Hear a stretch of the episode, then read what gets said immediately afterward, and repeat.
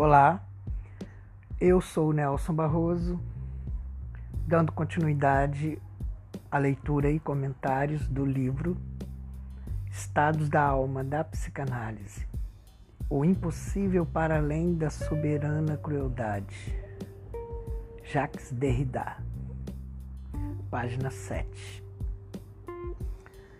Uma tal crueldade, se existe, e sendo propriamente psíquica, seria ela um dos horizontes mais apropriados à psicanálise?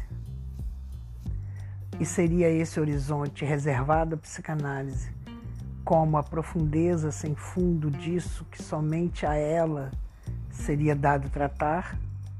O fundo último sobre o qual ela um dia tomou figura?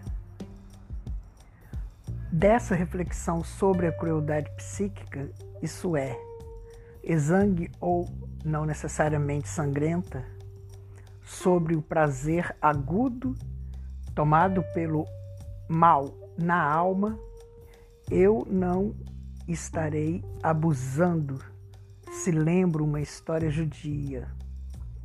Dois pontos.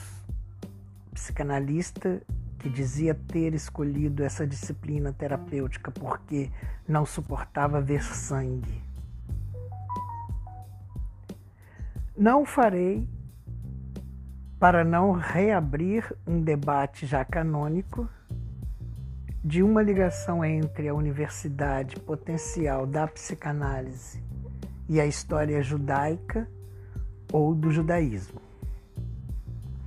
Perguntemos nos tão somente se, sim ou não, isso que se chama psicanálise não abriria o único caminho que levaria, se não a saber, se não mesmo a pensar, pelo menos a perguntar, o que poderia significar essa palavra estranha e familiar, entre aspas, crueldade? a pior crueldade, o sofrer por sofrer, o fazer sofrer, o fazer-se ou deixar sofrer pelo, se se pode assim dizer, prazer do sofrimento. Mesmo que a psicanálise sozinha ainda não nos ensejasse sabê-lo, pensá-lo, tratá-lo, no que estou inclinado a acreditar, pelo menos não se pode projetar fazê-lo sem ela. Hipótese sobre uma hipótese.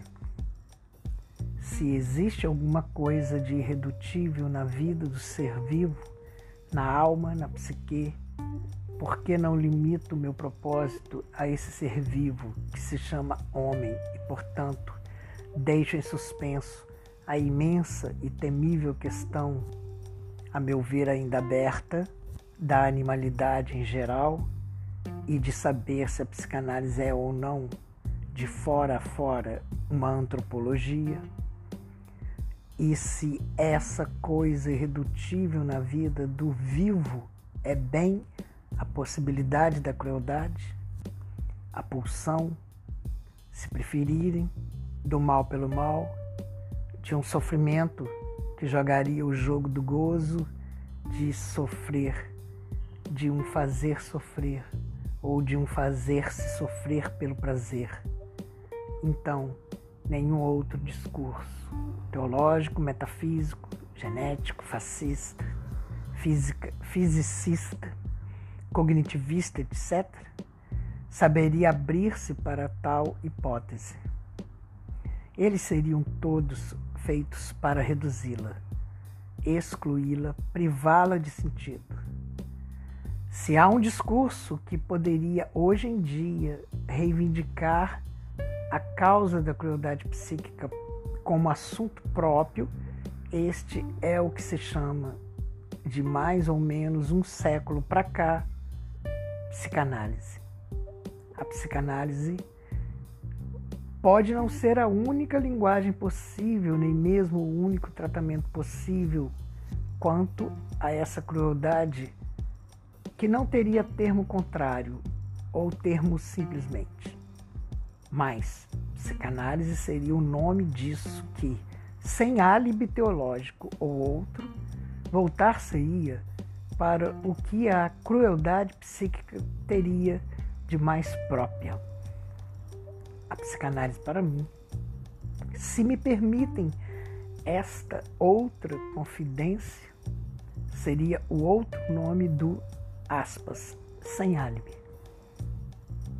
A admissão de um sem álibi, se possível, se fosse possível, seria em todo caso isso sem o que não se pode encarnar. Minto, sem o que não se pode encarar seriamente algo como sendo crueldade psíquica. Portanto, uma especificidade psíquica.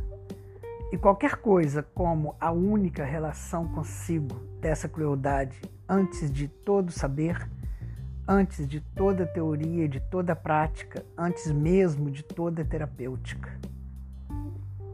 Por toda parte onde uma questão do sofrer por sofrer, do fazer ou deixar fazer o mal pelo mal, por toda parte, em suma, onde a questão do mal radical ou de um mal pior que o mal radical não estaria mais abandonada à religião ou à metafísica, nenhum outro saber estaria disposto a se interessar por algo como a crueldade, salvo o que se chama psicanálise.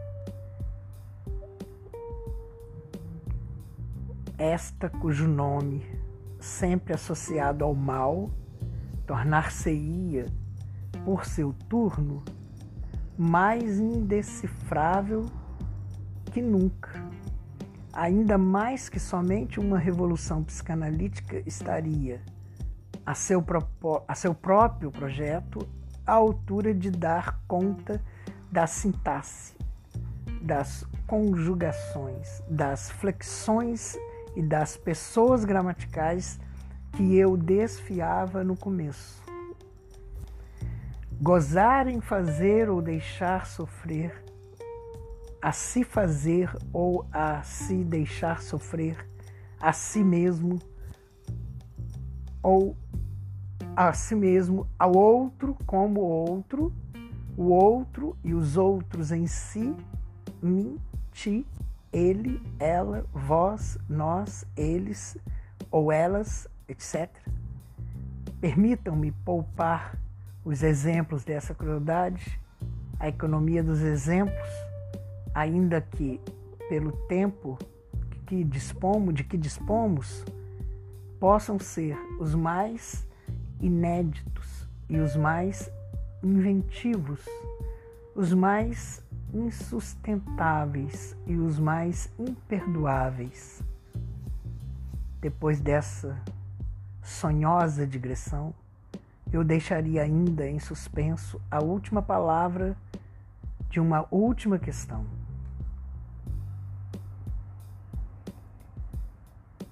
Continuaremos no próximo episódio.